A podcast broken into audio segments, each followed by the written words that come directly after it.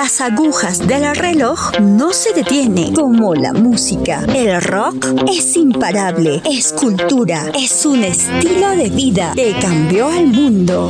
Presentamos Rock alrededor del reloj, Generación 21, tu podcast de rock.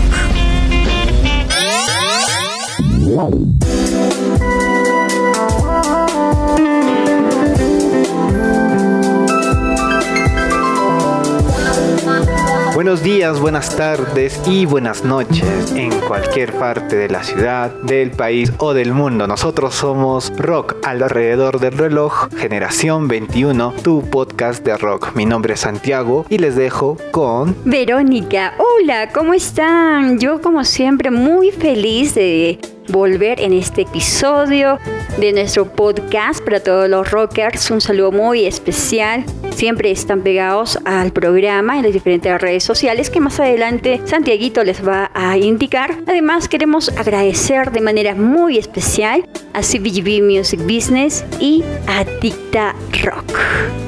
Exactamente. Nos pueden encontrar en Facebook, en Instagram, en Spotify a través del nombre Rock alrededor del reloj. Y si tú eres asiduo oyente de podcast, también nos puedes escuchar a través de Anchor Evox y también en Spotify como Rock alrededor del reloj. Vas a encontrar todos los episodios de nuestros podcasts hasta ahora y también el que va a estar saliendo hoy. ¿Con quién estamos hoy, Berito? Tenemos un gran invitado en esta secuencia y vamos a hablar un poquito de Cuéntanos tu historia. Además vamos a tener 12 preguntas y también preguntas y respuestas en el Big Bang. Y no nos podemos olvidar de nuestras cartas el día y la noche. Son juegos muy interesantes también que nuestro invitado va a tener con nosotros y sé que lo vamos a pasar muy bien. Y si ustedes también quieren participar con nosotros a través de sus sugerencias, opiniones o simplemente saludos, nos pueden encontrar en nuestras redes sociales mucho tiempo lo conozco y sé que ha trabajado y ha estado en un mundo lleno de aventuras porque ha hecho de todo. Él nos va a contar. Hola, ¿cómo estás, Gabriel? Hola Verónica, Santiago, muy buenas noches o buenas tardes o buenos días, sea el momento en que estén escuchando el podcast. Muchas gracias por la invitación y pues aquí prestos para responder las preguntas y compartir un momento agradable con ustedes. Antes de iniciar, Gabriel, nos gustaría saber cómo has estado durante estos días. ¿Qué tal la cuarentena? como algunos sabrán, he retomado el podcast que también tengo. Eh, bueno, no sé si me permiten. Adelante, adelante, eh, el, Cherry, entre comillas, eh, Infinito Cosmos, un programa de misterio donde también ponemos algo de rock. Y pues lo estamos retomando con buena acogida, con buena respuesta del público y agarrando un poco los instrumentos que hace tiempo habíamos dejado de lado. Le decía a Santiago y estábamos comentando que seguramente muchas personas de aquí a unos años van a preguntarse de qué estamos hablando. Me gustaría que tú también lo comentes, Gabriel. Con respecto a la pandemia que estamos viviendo hoy en día, muchas personas están hablando de, del cuidado que debemos tener, de la responsabilidad que debemos tener a nivel social. Hay por supuesto también muchos detractores. El programa que yo hago, les cuento, toca temas muy delicados y controvertidos. Dentro de ellos están las teorías de conspiración, por cierto, que si uno se, se pone a indagar e investigar, hay cosas que te dejan realmente pensando, porque eh, no son meros cuentos. Detrás de estas teorías están muchos científicos. Hay mucha ciencia incluso, ¿no? Hay mucha ciencia, claro. Una de, las científicas en Sudamérica, por ejemplo, que está en la boga, que pone en tela de juicio la pandemia que estamos viviendo hoy es Chinda Brandolino, es una médico con más de 40 años de experiencia. Un ex premio Nobel está negando la, la veracidad de esta pandemia, puesto que dice que es ciertamente el COVID-19 es una gripe que no es para alarmarse y pues hay muchos que dicen ¿no? que este es un escenario que se ha creado para poner en marcha aparentemente el plan de una élite y por ahí se habla de control global, etcétera, ¿no? Por otra parte, los medios oficialistas también nos dicen que debemos, debemos estar en casa, debemos guardar todas las precauciones del caso, el lavado de manos, la mascarilla, todo eso. Realmente nuestra vida va a cambiar después de esta pandemia para bien o para mal, pero algo seguro no, no va a ser lo mismo y como tú lo decías, Vero, acá las generaciones futuras eh, no van a dar mucha van a, van a hablar de esta época como nosotros hablamos de la Segunda Guerra Mundial, lo vemos lejos, pero otra cosa es vivirlo, ¿no? Pero hoy, aparte de hablar de la pandemia y toda la situación, estamos para conversar de un poco de rock, exactamente también un poco de dark, de la escena gótica, porque aquí Gabriel es muy este muy asiduo, ¿no? De la escena local gótica, dark, rock. Y vamos a conversar a través de no solo las preguntas, conocer su experiencia, el trabajo que ha estado realizando. Y para eso, este, creo que ya podemos empezar, Berito. Pero antes, Santiaguito, nos gustaría que nos dé un pequeño resumen sobre la escena gótica, este mundo gótico. Y seguramente Gabriel ha tenido otras experiencias de pequeño, otros gustos, y con el tiempo ha ido conociendo un estilo en particular referido a la música. Y eso es lo que nos va a contar a continuación. Hablar de el mundo gótico es bastante extenso, vamos a hacerlo a, grosso modo. El mundo gótico es una de las tres tribus urbanas, así lo llaman mucho hoy en día, del mundo underground, y un término que fue acuñado para muchos por David Bowie en sus mejores épocas, pues que es el término gótico, así como hay las tribus de música punk, las tribus de música metal y las tribus de música gótica. Son movimientos que, al menos en el gótico, más allá de la música, lo que más prioriza es la ideología. La música sería como un complemento para la cultura gótica. Cualquiera que puede estar escuchándonos tranquilamente puede ingresar a su ordenador y buscar, por ejemplo, términos como arquitectura gótica, literatura gótica, ideología, ideología gótica, moda, gótica, filosofía. filosofía gótica. Hay bastantes exponentes en todo tipo de arte, no solamente la música. Una persona que se considera gótico abarca todos esos aspectos.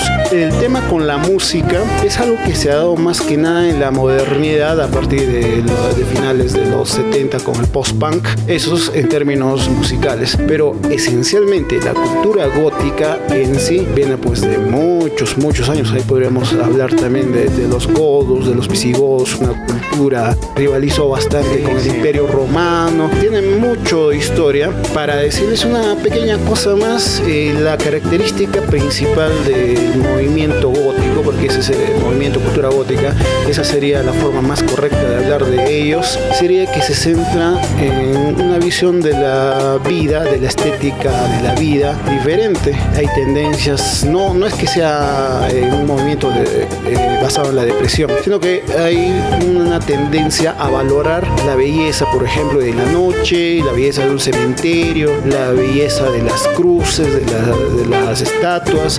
son, digamos, tienden más a valorar lo oscuro. Esa más que nada es la esencia del gótico y dentro del mundo gótico hay otras vertientes, ¿no? Está el dark, está el new wave, está el post-punk, eso en términos musicales. Y eso, todo eso a grosso modo, ¿no? ¿Y tú con qué género más te identificas? El género dark es para mí, eh, bueno, no sé si está correcto decirlo, para mí es lo que soy, es lo que más eh, transmite la forma eh, de mi personalidad, la forma en que yo me desenvuelvo en el mundo. Es, digamos, por así decirlo, es música oscura, pero que no carece de vida. Eh, tiene su, su, forma, su matiz para plasmar la vida, pero desde otro punto de vista. Para una fiesta, un concierto gótico, lo que disfruto más es el New Wave, ¿no? Para bailarlo lo que mencionaba este Gabriel también en relación a que mucho, mucho de esta cultura gótica ¿no? es muy influenciada no solo en estas artes, ¿no? Eh, es muy reconocible en la arquitectura, en la pintura, eh, de hace muchos años y hasta incluso en el sonido, ya viniendo un poco más localmente, al sonido este del rock en general en la ciudad. ¿no? Yo escuché alguna vez a algún amigo mío decir este, las letras o el rock propio de la ciudad tiene esa característica de ser este, gótica, de ser oscuro en la letra y en el sentimiento, ¿no? independientemente del género que tú puedas practicar, ¿no? ya sea un punk, ya sean este rock alternativo, etcétera, ¿no? Te das cuenta de que en realidad mm, la definición no abarca todo lo que quieres explicar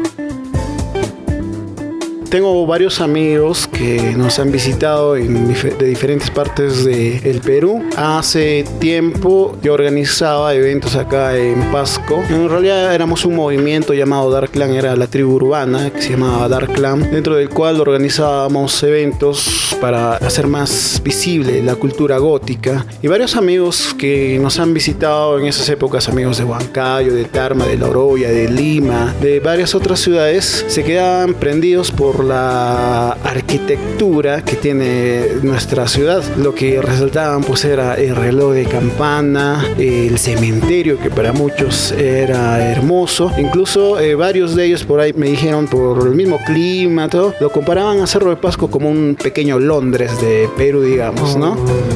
pequeño Manchester, claro. Pasco Seattle, ¿no? En esta alegoría a lo que muchos de aquí de la escena eh, local conocemos como la Oroya Manchester, ¿no? Eh, de una ciudad este, cercana a nosotros. En contraposición, escuchaba también un tiempo que se mencionaba a Pasco Seattle, ¿no? haciendo esta comparativa al clima frío del estado de Washington allá en los Estados Unidos. Las preguntas, Berito.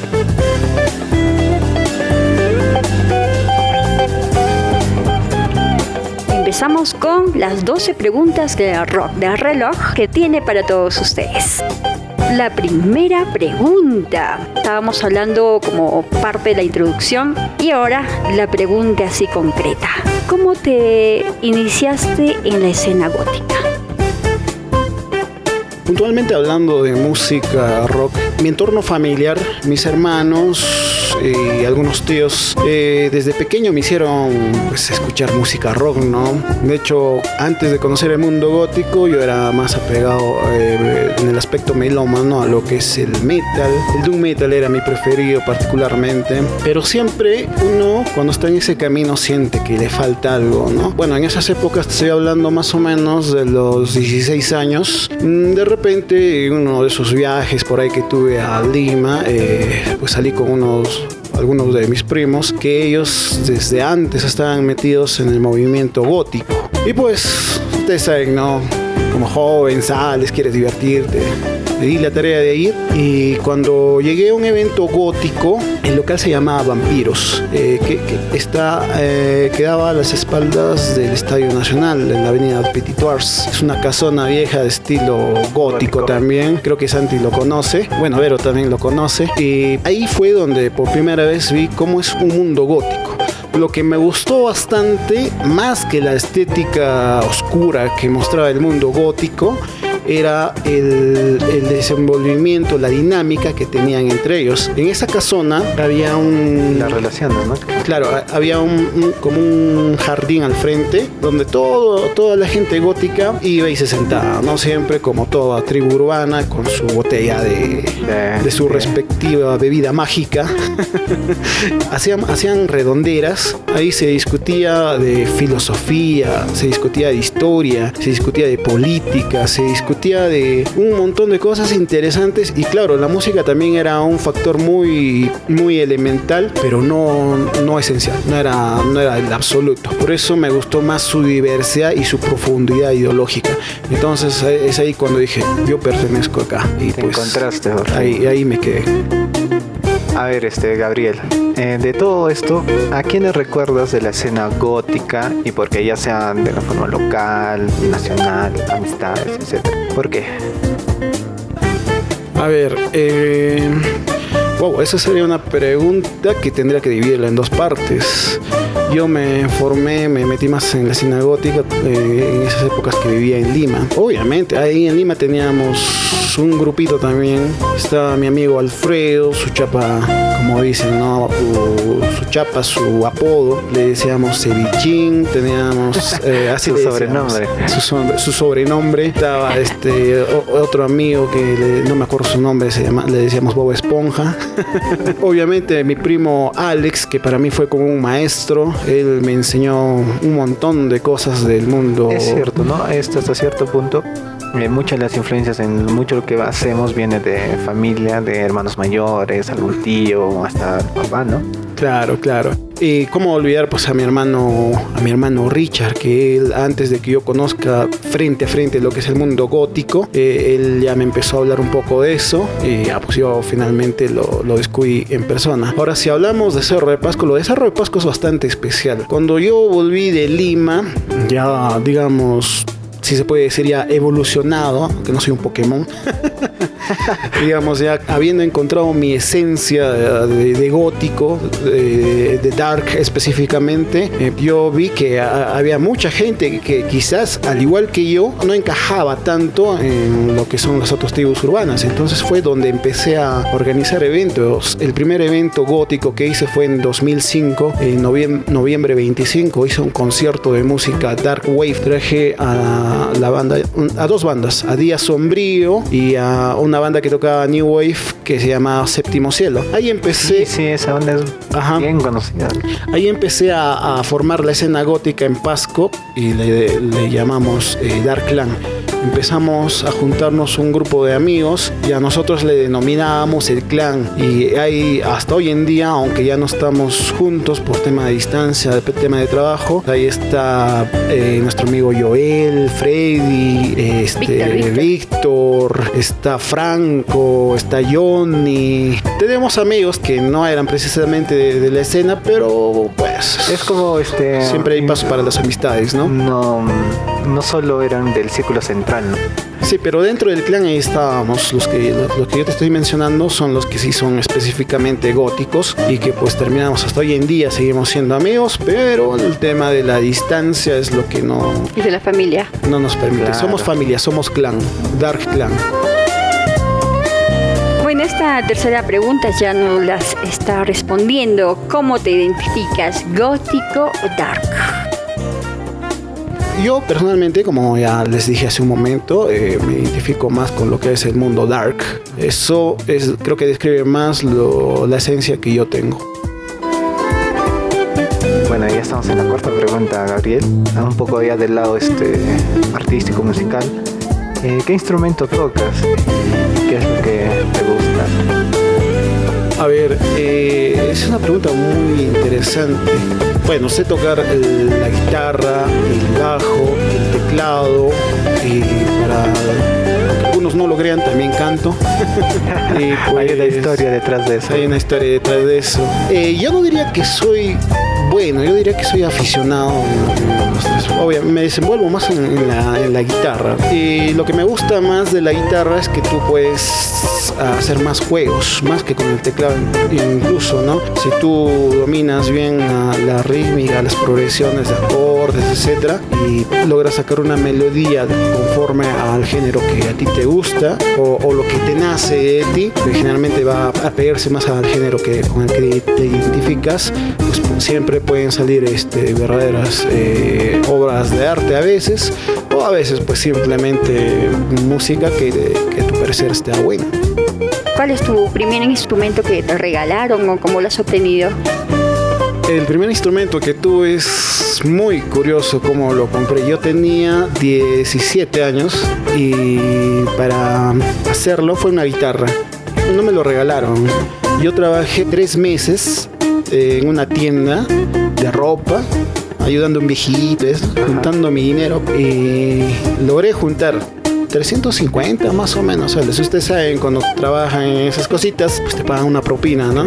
Y logré juntar. Y la guitarra que me compré, no la compré hecha, yo la mandé a hacer. Es una guitarra de color negrita. Te habrá salido más caro, incluso incluido, ¿no? Sí, como te digo, me costó creo que 350, 370, algo así me costó. O sea, todos los dos, los tres meses en la guitarra. Todito, todito. No gasté ni un sol, todito directo a la guitarra. Pues sí, ahí le tengo mucho cariño, es una guitarra que está... ¿Todavía la tienes? Sí, la tengo, la tengo. Falta hacerle una, pequeña restauración, que ya pronto lo vamos a hacer, pero sí, le tengo bastante cariño a esa guitarra y wow, las historias que he pasado con ella.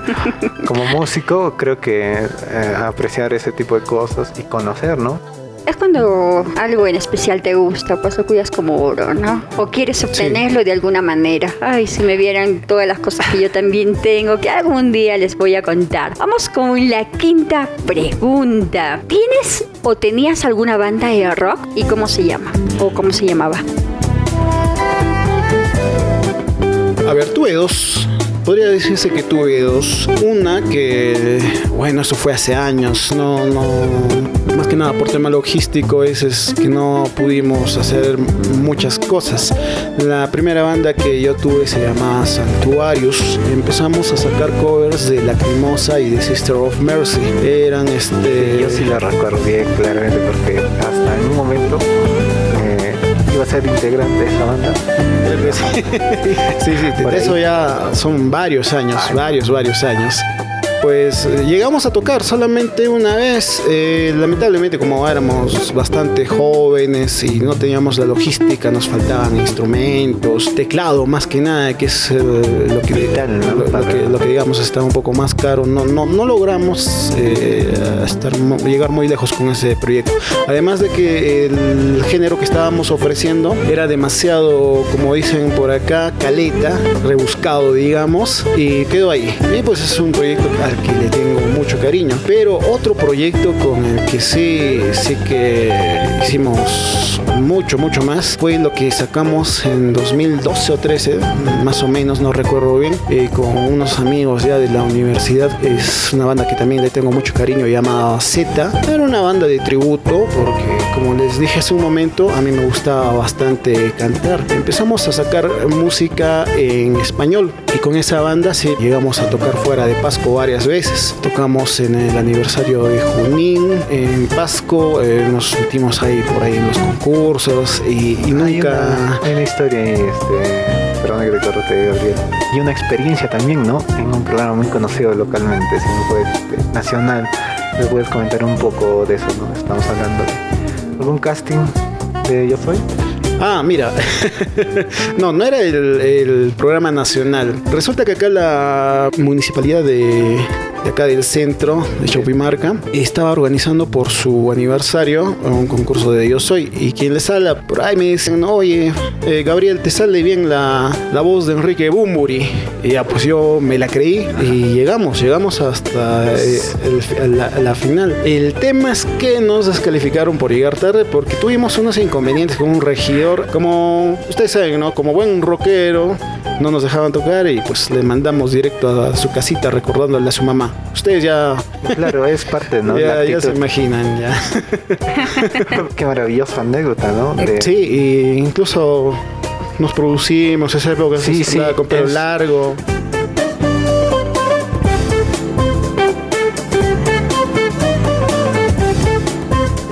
Con nuestro invitado, Gabriel, y nos está contando muchas de las experiencias que ha tenido con la música y con los amigos con los que se ha llevado seguramente muy bien. Vamos con la sexta pregunta. Gabriel, ¿algún tema que te gustó cantar o tocar en tu banda y por qué? Ah, ¿Algún tema? A ver. Bueno, eh, mi banda, como les decíamos, era una banda de tributo y nuestra especialidad era Héroes del Silencio. El tema al que más cariño le tengo es Deshacer el Mundo de Héroes del Silencio. ¿Debido a que, Gabriel? Pues yo desde pequeño eh, siempre tenía esa visión, ¿no? De algún día, de hecho, por eso, por, eso fue que me animé a hacer una banda que no tenga mucho que ver con, con mi estilo de vida gótico, porque me gusta cantar. Y pues, eh, sencillamente, eh, Deshacer el Mundo era una de mis canciones favoritas, por nada en especial, es una canción que transmite mucha fuerza, mucha rebeldía y mucho carácter, ese carácter rockero que, que todos tenemos cuando queremos hacer banda. Y, y claro, cuando la tocábamos, la gente saltaba, gritaba, le encantaba y era generalmente el tema con el que empezábamos nuestros conciertos y muy, muy buenas experiencias con eso.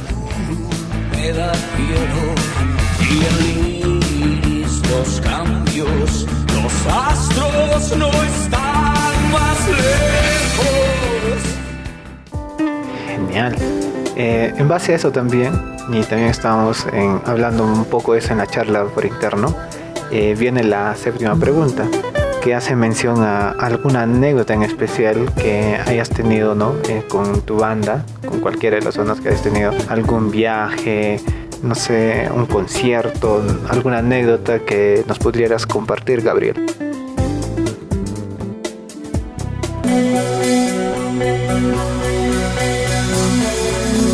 He oído que la noche esto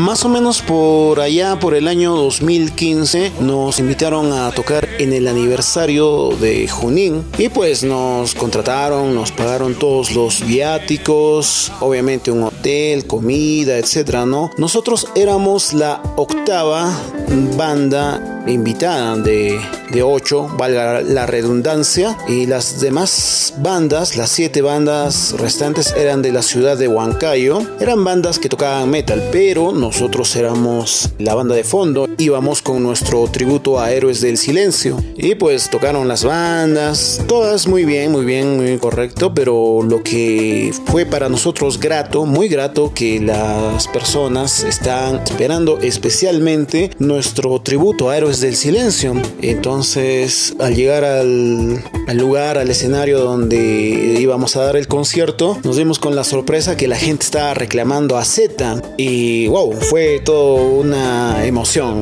fue increíble. Pues eh, imagínate, ¿no? Tienes tu banda, una banda de tributo encima que pues no, no aspira a gran cosa. Nosotros, como, como les decíamos, eh, hacíamos esto por mero hobby, pero en fin, al momento de subir al escenario, empezamos con la clásica canción que siempre usábamos en nuestros conciertos, Deshacer el Mundo, y pues empezó la gente a gritar, a gritar Z, Z, Z, bueno, a gritar y corear el nombre de la banda. Y yo muy emocionado, claro, empecé a darlo todo en el escenario, igual que mis compañeros. Llegó un momento en la segunda o tercera canción en la que volteamos, bueno, yo volteé, yo volteé mirando hacia la batería y volví a voltear el escenario y para darme cuenta estaba literalmente todo lleno, lleno de botellas de, bebidas, ¿no? De, caliente, lo que tomamos acá en Perú, en las alturas del Perú. El rico caliente fue increíble porque la gente nos estaba mandando una tras otra, una tras otra. Y pues sí, fue una noche bonita. Bajamos, firmamos algunos autógrafos, aunque no lo crean, con fotos y todo. Finalmente fuimos al, al hotel y al día siguiente nos dimos una vuelta ahí por Junín a conocer y muy, muy bonito, muy agradable. Creo que esa anécdota nos gustó especialmente porque nos sentimos, nos sentimos estrellas de rock. Creo que cualquier persona que incursiona en la música, que hace una banda, que forma una banda, quiere eso, ¿no? Sentirse alguna vez en su vida un rockstar. Nosotros ese día como que alcanzamos un poquito de ese sueño. Y creo que es con Z la anécdota más, más bonita que tenemos. Ha habido muchas, pero creo que esa es la que sería para resaltar más.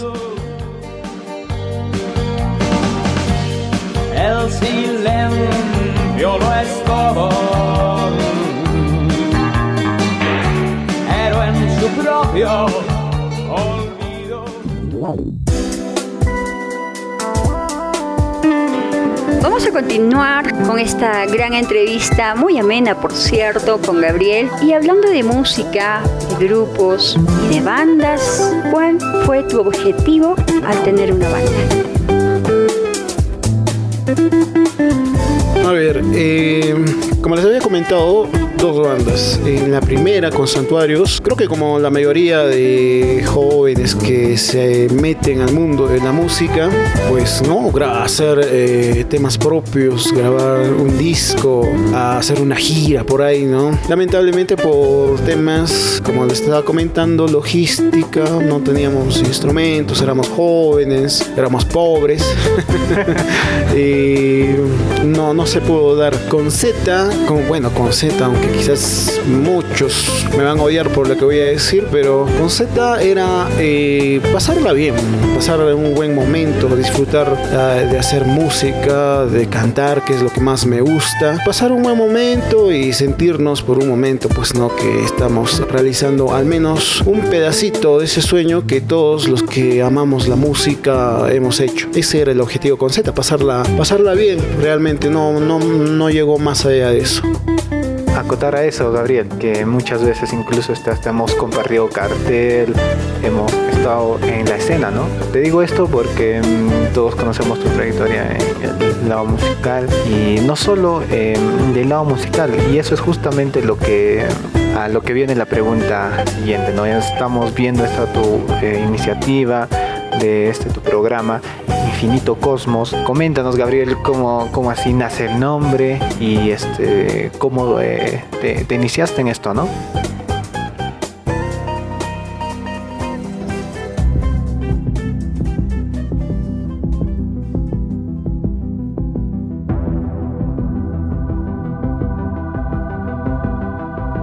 A ver, eh, yo desde muy joven siempre he estado apegado a lo que es el misterio. Creo que la naturaleza, el universo tiene muchas cosas más en, en nuestra vida que no logramos comprender. Temas tan controversiales de los que quizás este, a muchas personas se ríen, ¿no? Y a las personas que tratamos estos temas nos tildan de frikis o, o de fanáticos o cuántos adjetivos nos dan, ¿no? Yo creo que la vida tiene misterio el misterio, la vida misma es un misterio. Eh, temas como, eh, no sé, los fantasmas, los ovnis, teorías de conspiración, ciertamente son tratados muy en serio, no solamente por frikis o jóvenes curiosos, sino por científicos que los que escuchan Infinito Cosmos se habrán dado cuenta que nosotros siempre citamos. ¿Cómo nació esta idea? Yo, al ser asiduo a estos temas del misterio, solía escuchar un programa llamado Milenio 3 con Iker Jiménez, que es uno de los periodistas a nivel mundial más reconocidos en lo que son temas del misterio y que aborda estos temas con gente, eh, digamos, con un criterio amplio, gente muy capacitada, científicos, expertos en todas las áreas. Es así que yo eh, me animé a crear Infinito Cosmos para hablar de estos temas que me fascinan. ¿Por qué Infinito Cosmos? En el programa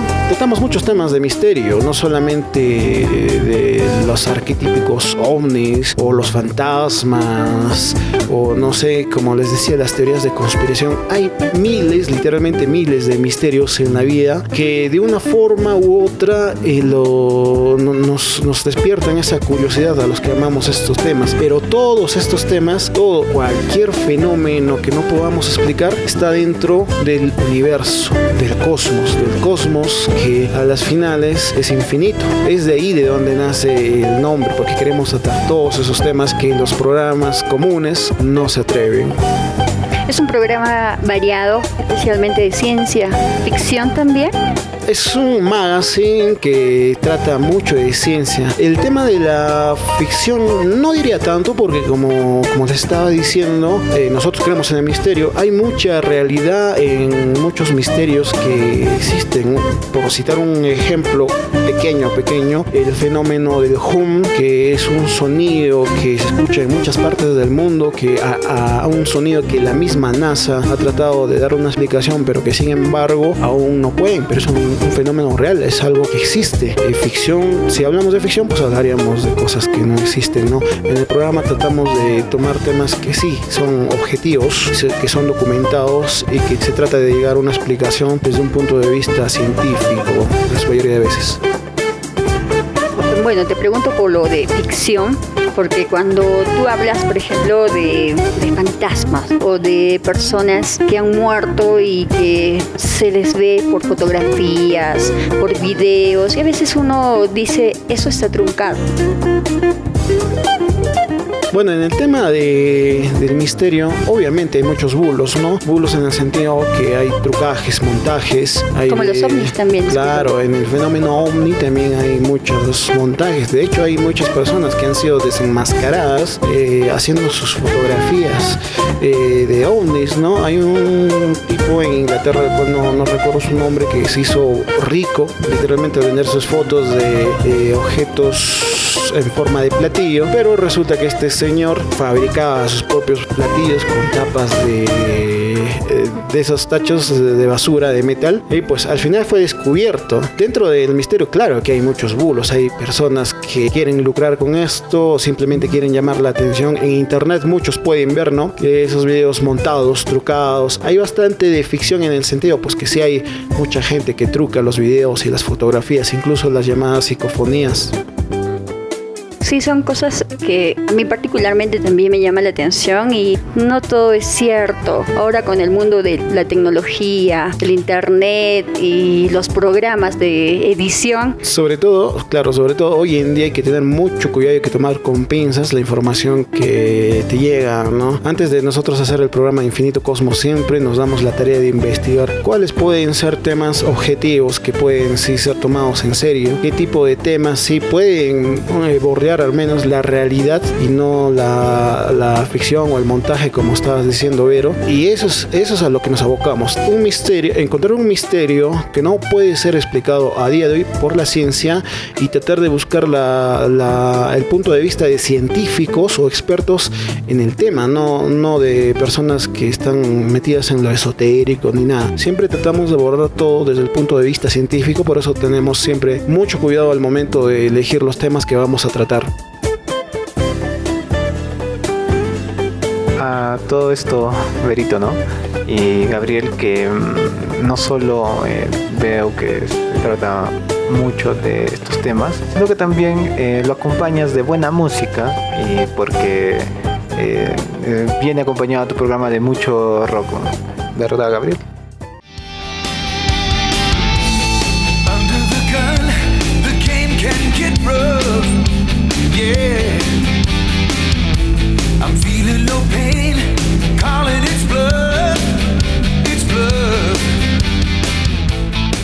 Como usted, ustedes sobre todo que son amantes del rock y la gente que ha escuchado el programa sabe que el rock, bueno, el rock es parte fundamental de mi vida y no puede faltar en el misterio, no puede faltar en el misterio y obviamente por eso lo incluyo en mi programa, siempre empiezo con algo de rock. Tenemos un segmento llamado Infinito Rock donde presentamos tres temas y cerramos también el programa siempre, siempre con un buen rock, con una buena rola, como dicen por ahí. Es lo que queremos hacer siempre, de una manera u otra, transmitir el, el rock a través del programa este de Misterio, puesto que muchos de esos artistas que amamos, queremos, creían, este, por citar, no sé, uno, Jim Morrison, creía mucho en, en esto del espiritismo, David Bowie, los mismos ah, David. Claro, los Beatles, ¿no? John Lennon que dibujó este, un, unos ovnis con, con Yoko que habían avistado. David Bowie creía que eh, había vida en otros planetas, estaba convencido de ello, de ahí es donde, donde hace su canción. canción Starman. A los 19 años. Claro, o sea, incluso de, uh, inspirado en eso nace su alter ego. Y la música, que nunca falta. Van de la mano, ¿no?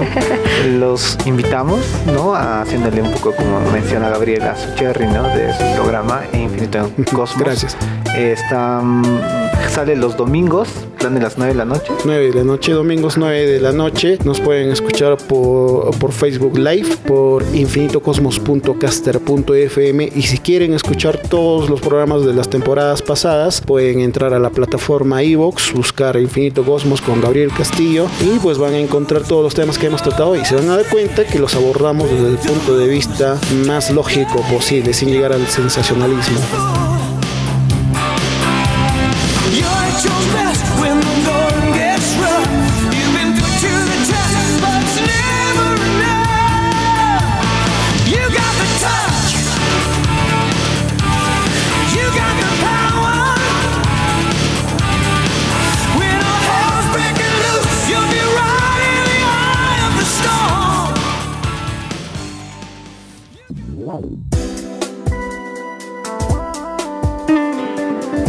Quizás un tema Por supuesto, eh, claro, claro. de la cual puedes hablar, ¿no? Sí, sí, nos sugieren cosas. siempre temas. Los temas del misterio son infinitos. Ahora este, se ha dado mm, pie en esta época de un tanto de cuarentena de justo, ¿no? De ver todos estos temas. Está en boga, ¿no? El, el tema del, de- no solo de lo, de lo- del misterio, las conspiraciones. Estamos al día, creo, con eso, ¿no? Creo que incluso eso es más noticia que la propia noticia, ¿no?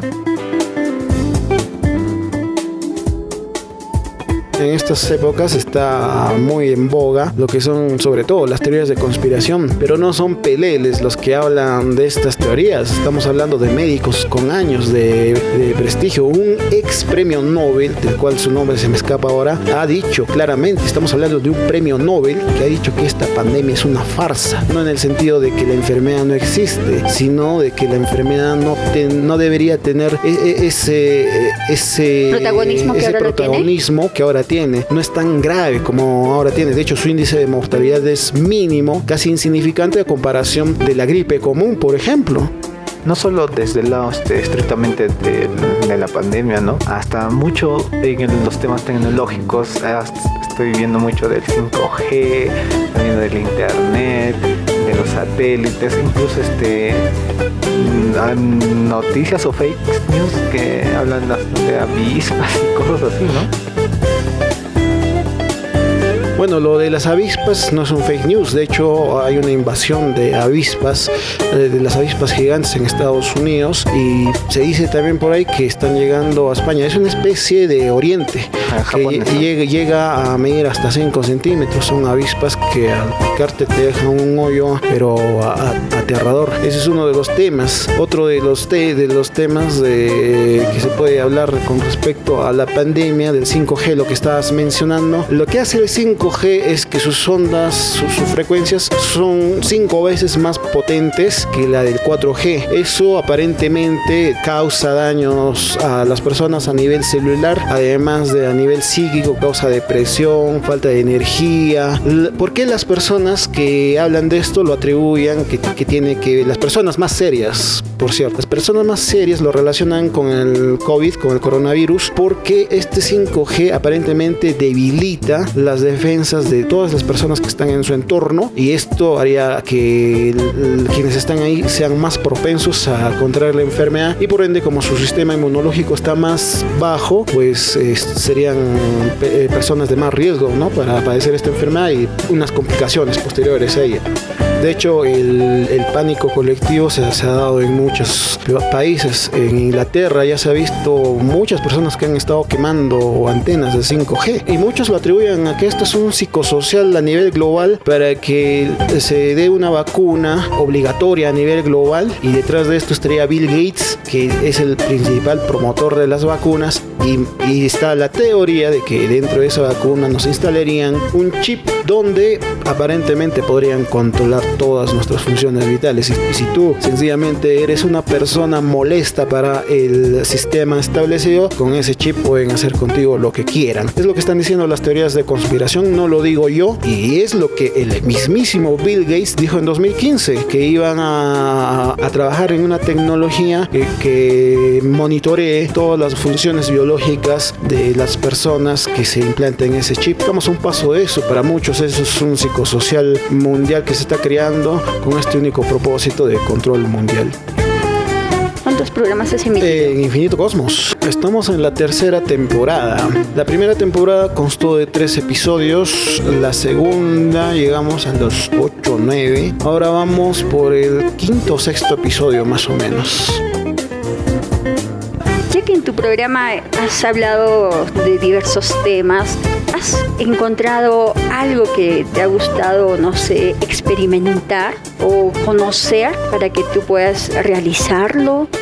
A ver, eh, me interesa bastante lo que son las investigaciones con aparatos electromagnéticos, vale decir grabadoras. Eh, sería interesante, aunque no, no se lo recomiendo a los que están escuchando, más que nada por un, un tema de salud mental, tranquilidad emocional. Estoy hablando de las psicofonías. Me interesa bastante, me interesaría bastante hacer esto, pero en un ambiente, eh, en un ambiente que sea lejano, Controlado. Obviamente controlado, pero que sea lejano a, a mi domicilio. A quien sea que lo haga, no, no, no le recomiendo que lo haga en su casa. Y pues sí, me gustaría estudiar eso. Yo creo que hay bastante evidencia de eso. De hecho, Frederick Jurgenson, que es el, el padre de las psicofonías, lo descubrió a través de coincidencia. Su mamá le estaba hablando y le, le dijo, le dijo con un nombre con el que nadie más le llamaba. Le decía mi pequeño Frederick. Y es ahí donde empezó todo este fenómeno de las psicofonías. Creo que es la mejor forma en la que podemos comunicarnos con ese otro plano, que no sé si será de, gente que estuvo en este mundo, no sé si será de otro plano de la realidad o, sencillamente son voces que se filtran. Hay infinidad de ejemplos de psicofonías que te llaman la atención. Me gustaría hacerlo, pero todavía estamos pensándolo bien, porque como les dije, es algo bastante delicado. Puede sonar a juego, pero en realidad es algo bastante, bastante delicado y no es para tomarlo a la ligera. Y para eso tienes que ser una persona, no sé, mentalmente fuerte. Mentalmente tienes que ser muy fuerte para que tú hagas psicofonías. ¿Por qué mentalmente muy fuerte? Porque los sonidos que tú puedas llegar a captar accidentalmente o, tal como te lo proponías pueden calar mucho en tu psiquis. Si tú eres una persona que es eh, fácilmente sugestionable, te va a quitar la tranquilidad y pues no te va a dejar ni dormir, no, no vas a estar tranquilo, vas a pensar que van a estar por todas partes. Si quieres hacer psicofonías, tienes que ser de hierro emocionalmente.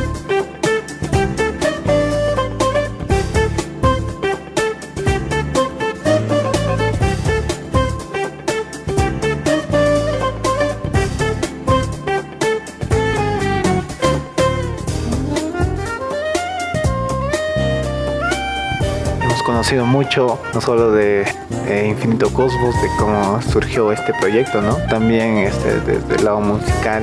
Eh, lo digo porque ya ahora en esta onceava ya pregunta eh, vamos a conocerte un poco más a profundidad desde el lado un poco más este, Personal. personal, Gabriel. Y la pregunta venía en relación, este, ante todo ya, en, no solo de, de tu- de la forma o el camino que has tomado, ¿no? Cómo tu familia eh, opina de todo lo que has venido realizando o logrando, ¿no?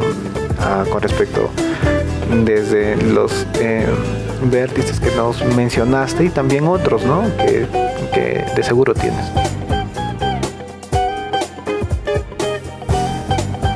Felizmente, y doy gracias a la providencia por esto, tengo una familia que es de mente bastante abierta.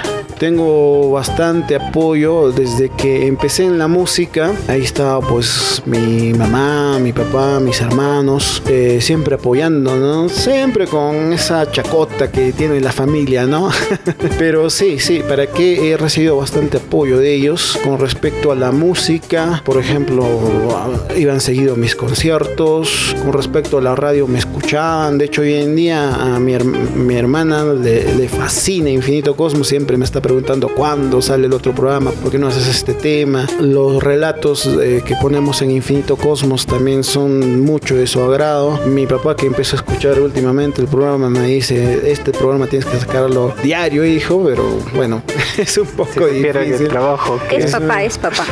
Es papá, supieran- ¿no? Si supieran el trabajo que hay, ¿no? Detrás de Sí, esto. detrás de esto es un trabajo, pu- pu- puede sonar muy superficial quizás en el momento de escucharlo, pero detrás de esto hay un trabajo de investigación y de filtrar información. Y en el aspecto familiar estoy muy agradecido, he recibido bastante apoyo de la familia, ¿no? Juntos es mejor, Claro. porque es un gran apoyo y te motiva a seguir adelante, te motiva a continuar y a seguir también con estos proyectos a mejorar. Sí, de hecho, eh, lo que tú dices, eh, Vero, es bastante cierto. Y en este aspecto cito a lo que escuché a, a quien se podría decir eh, mi maestro en este tema de del mundo del misterio, a Iker Jiménez, que decía, tú has un programa como este misterio y hay muchas personas que, que te van a calificar de friki o te van a calificar de crédulo o sensacionalista.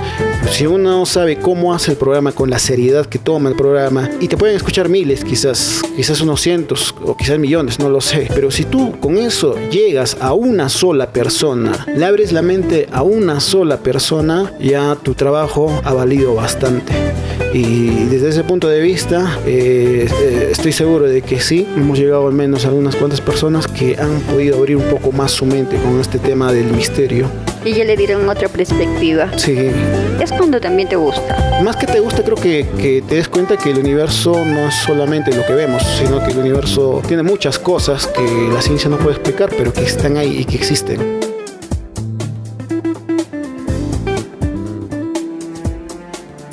Y para terminar, la pregunta 12. ¿A quién admiras y por qué es tu persona favorita? En todos Sí. los aspectos. Ahí me agarras, en todos los aspectos, música.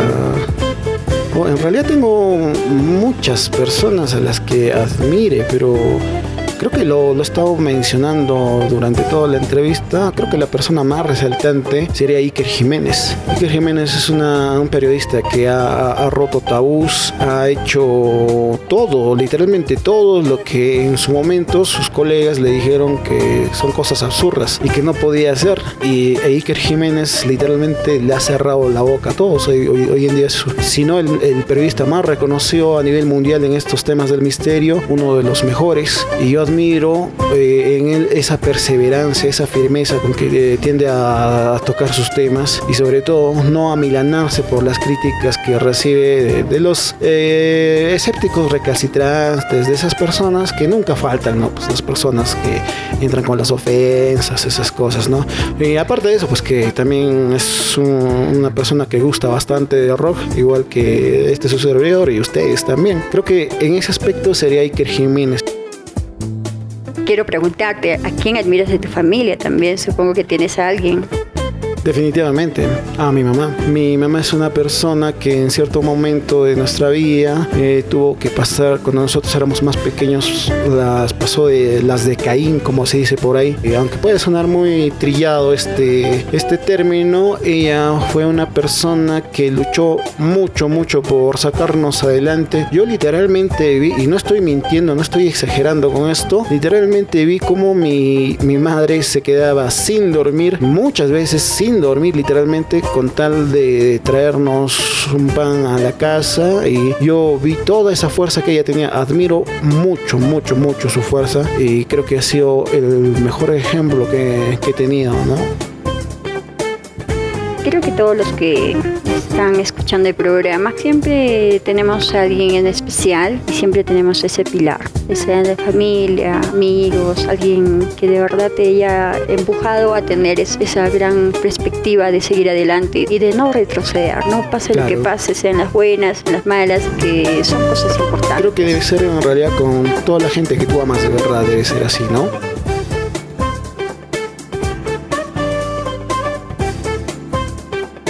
Contarles que esta es nuestra secuencia preguntas y respuestas rápidas del Big Bang. Es algo que seguramente te va a gustar mucho porque además de interactuar con nuestro entrevistado, queremos también hacerle algunas preguntas y jugar un poquito con ellos para que también la pasen súper bien. Así que estas preguntas y respuestas rápidas la tienes que hacer en solo un minuto. Wow, espero que no sean Vamos a ver cuántas preguntas respondes. Son algo de 30 preguntas. Vamos a ver cuántas respondes y cuán rápido lo haces. Exactamente, eh, Gabriel. A ver, este, lánzame el cronómetro. A ver. Plato favorito. Ceviche, ¿Cuál es tu juego favorito? básquet, Nombra alguna banda peruana de rock. río, In- ¿Sintetizador o piano? piano, Disco de rock que más te influyó. angst de lacrimosa, ¿Eres de gatos o de perros? gatos, ¿Con qué artista te tomarías un whisky? Robert Smith, ¿Tu ídolo en la infancia? Batman, La primera banda que viste en vivo. en vivo, Frozen Autumn, ¿De qué banda fue el disco que te compraste por primera vez? Depeche Mode, Recomiendo una película de rock. la era de rock, ¿Una foto con The Doors o Freddie Mercury? Freddie Mercury, ¿Qué serie ves actualmente? Stranger Things, Mm, ¿Tu mayor influencia? mm, musical, musical. Ya, bueno, se acabó el tiempo, pero respóndenlos. Este, Ah, mi mayor influencia musical. Wow, tengo, lanza un nombre más, Gabriel. no sé, lacrimosa, no sé. Dale, dale, está bien, no hay problema. El marcador este mm, de, de acá de Gabriel son 15. 15 preguntas respondidas del Big Bang en hace un minuto, aunque está, está por ahí, creo, nuestros invitados. Aún sigue liderando la tabla el señor Flu- Fluidez. Lo hizo muy rápido. Respondió rápido las preguntas. Bueno, espero que te haya gustado nuestro sí, juego. divertido, divertido. Está un poco Es nervioso, pero ya sí, la pasé bien. Tenemos otro juego. Se llama Día o Noche. Y en cada uno de ellos viene una pregunta. Ya. No sabéis qué pregunta puede ser. Así es que Picante. Ya me, eliges ya me el están día. poniendo nervioso de nuevo. Ahora dime, ¿eliges el día o la noche? Mm, definitivamente la noche. En un concierto, ¿a cuántas chicas has besado? Wow. Tengo que responder. Sí. En uno estuve con tres. No puedes este, dar los nombres, pero bueno, coméntanos un poco, Obviamente no voy a dar un poco de cómo así llegaste a tu aventura. No fue precisamente un concierto, fue un- una fiesta gótica. Eh, resulta que había llegado, me iba a encontrar con un grupo de amigos, y yo solía producirme como Robert Smith. Y bueno, cuando llegué me encontré con un grupo de amigos y una chica que me presentó, literalmente me besó. Ella, ella fue la culpable. Eh, eh, ella empezó Tú y, eres inocente, como siempre. como siempre yo... Los chicos son así, son inocentes, nunca hacen nada. No, pues escúcheme pues.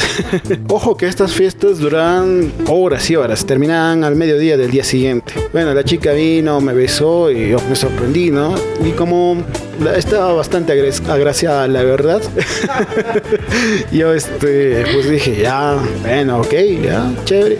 Tuvimos- Como nunca pierden el tiempo los chicos. no creo que era para criticar, ¿no? No, para nada, solamente estamos eh, escuchando tu respuesta. Pero me hubiera gustado que me respondas también cuál era la otra pregunta. Puede, puede saber la pregunta, pero mm, tal vez no puede responder. Ah, eso sí, Puede responder por interno, Verita. claro. ok, ¿Sabes cuál era la pregunta del día? Dime. Cuando viajas, ¿llevas tu maquillaje para un concierto? ya eso nos va a responder en interno. No, pero yo no tengo problema en, re- en responderla.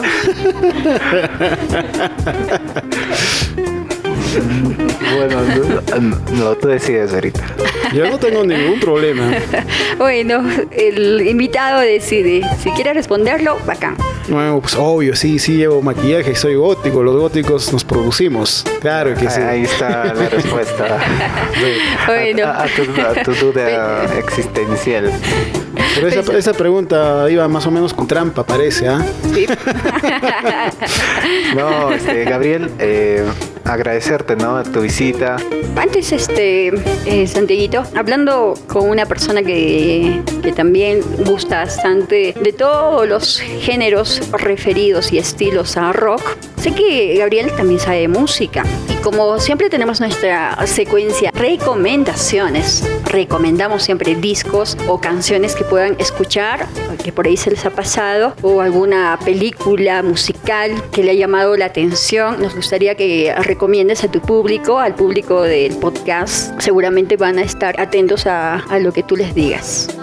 A ver, eh, bueno, vamos a hablar de género, eh, género gótico, ¿ok? Que Porque supongo que ustedes, con la cantidad de invitados que van a tener y por su mismo, eh, por su misma línea de programa, ya van a poder abarcar todos los demás géneros. Así que yo me voy a abocar a lo que es todo el entorno gótico. Para los chicos que quieran escuchar, eh, quieran adentrarse un poco a la música gótica, que les llame la atención, siempre, siempre es importante empezar empezar con una banda de culto. Estamos hablando de The Cure. Si quieren escuchar The Cure, les, les recomiendo su trilogía oscura. Es una trilogía de discos que, donde ponen sus sonidos más atmosféricos. Está, estamos hablando del de- Disintegration, su álbum el Disintegration, el Pornography. El tercero se me escapa, no, no lo recuerdo. Pero ahí la- con los otros dos álbumes que les he mencionado van a encontrar el tercero. Es una trilogía oscura. Eso para que empiecen. Si les gusta, si les gusta bailar,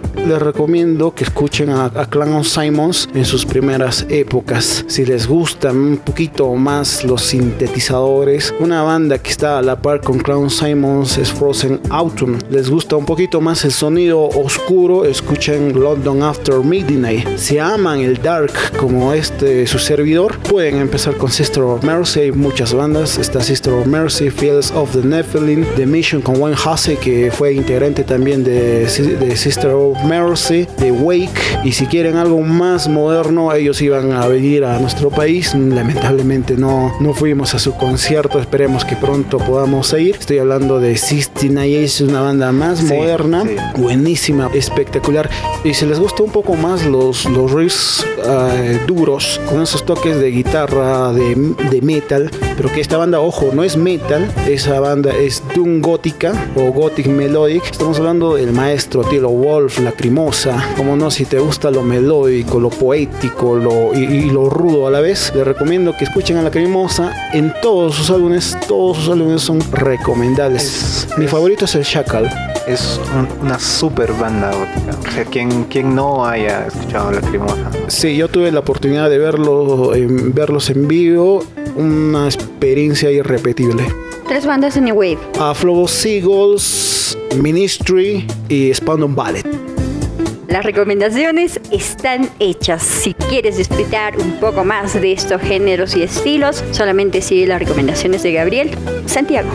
Bueno, agradecer a Gabriel su presencia, no solo eh, por eh, aguantarnos un poco, sino también el hecho de que nos haya compartido tanto ¿no? de su bagaje, desde no solo desde el punto de vista musical, sino hasta lo que viene haciendo, ¿no? un poco conociéndole también de su lado personal. Agradecerle, ya estábamos con ese tiempo queriendo hacer esto y más bien agradecerle mucho su tiempo que ha, ha- ha podido compartir con nosotros, Gabriel. Muchas gracias a todos los amigos que nos están escuchando. Les invito a que sigan escuchando siempre este podcast. Y una vez más, muchas gracias Verónica, muchas gracias Santiago. Espero que nos veamos pronto. Hasta luego.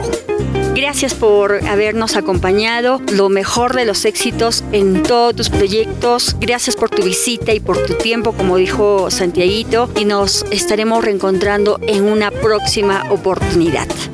Para despedirnos, como siempre, queremos agradecer a CBGB Music Business y a Dicta Rock. También queremos agradecer a todos nuestros seguidores, amigos y familia que siempre están chequeando y están muy atentos a nuestro podcast, dando un like, apoyándonos y compartiendo cada episodio. El saludo especial para Sheila, Lisette, Víctor, Bernard, Jordan, Adorly, Vane, Raúl, Jim, Stephanie, Sandy, Steven, Morgan, mis primos Jaime y Alex, para mi hermano Roy y Clavel, para Fiorella y para todos ustedes que siempre nos escuchan. Muchísimas gracias. Santiaguito los invitará a escucharnos en las redes sociales. Bueno, nos pueden encontrar en Facebook, en Instagram, con el nombre de Rock alrededor del reloj y en su plataforma de escucha de podcast favorito Anchor o Evox que también redirecciona a Spotify todos nuestros episodios vas a encontrarlos en Spotify y también como les vuelvo a mencionar en Anchor y en Evox Berito un gusto gracias por estar eh, este día compartiendo algo tan tan grandioso y de gusto mutuo que es el rock y compartiendo historias, anécdotas. Muchas gracias. Mi nombre es Santiago. Nos vemos. Un gusto. Bueno, yo también me despido cuídense mucho, gracias por estar siempre con, nosotros, ya tenemos eh, más información y otras secuencias muy interesantes que no deberían perderse porque tenemos grandes invitados, eso es lo que quiero mencionar antes de despedirme y bueno, pues tengan una muy buena semana, siempre positivos, con gran ánimo y buena energía y el saludo especial de parte de los dos para todos ustedes. Nos reencontramos en otro podcast, en nuevo episodio. Cuídense. Bye bye.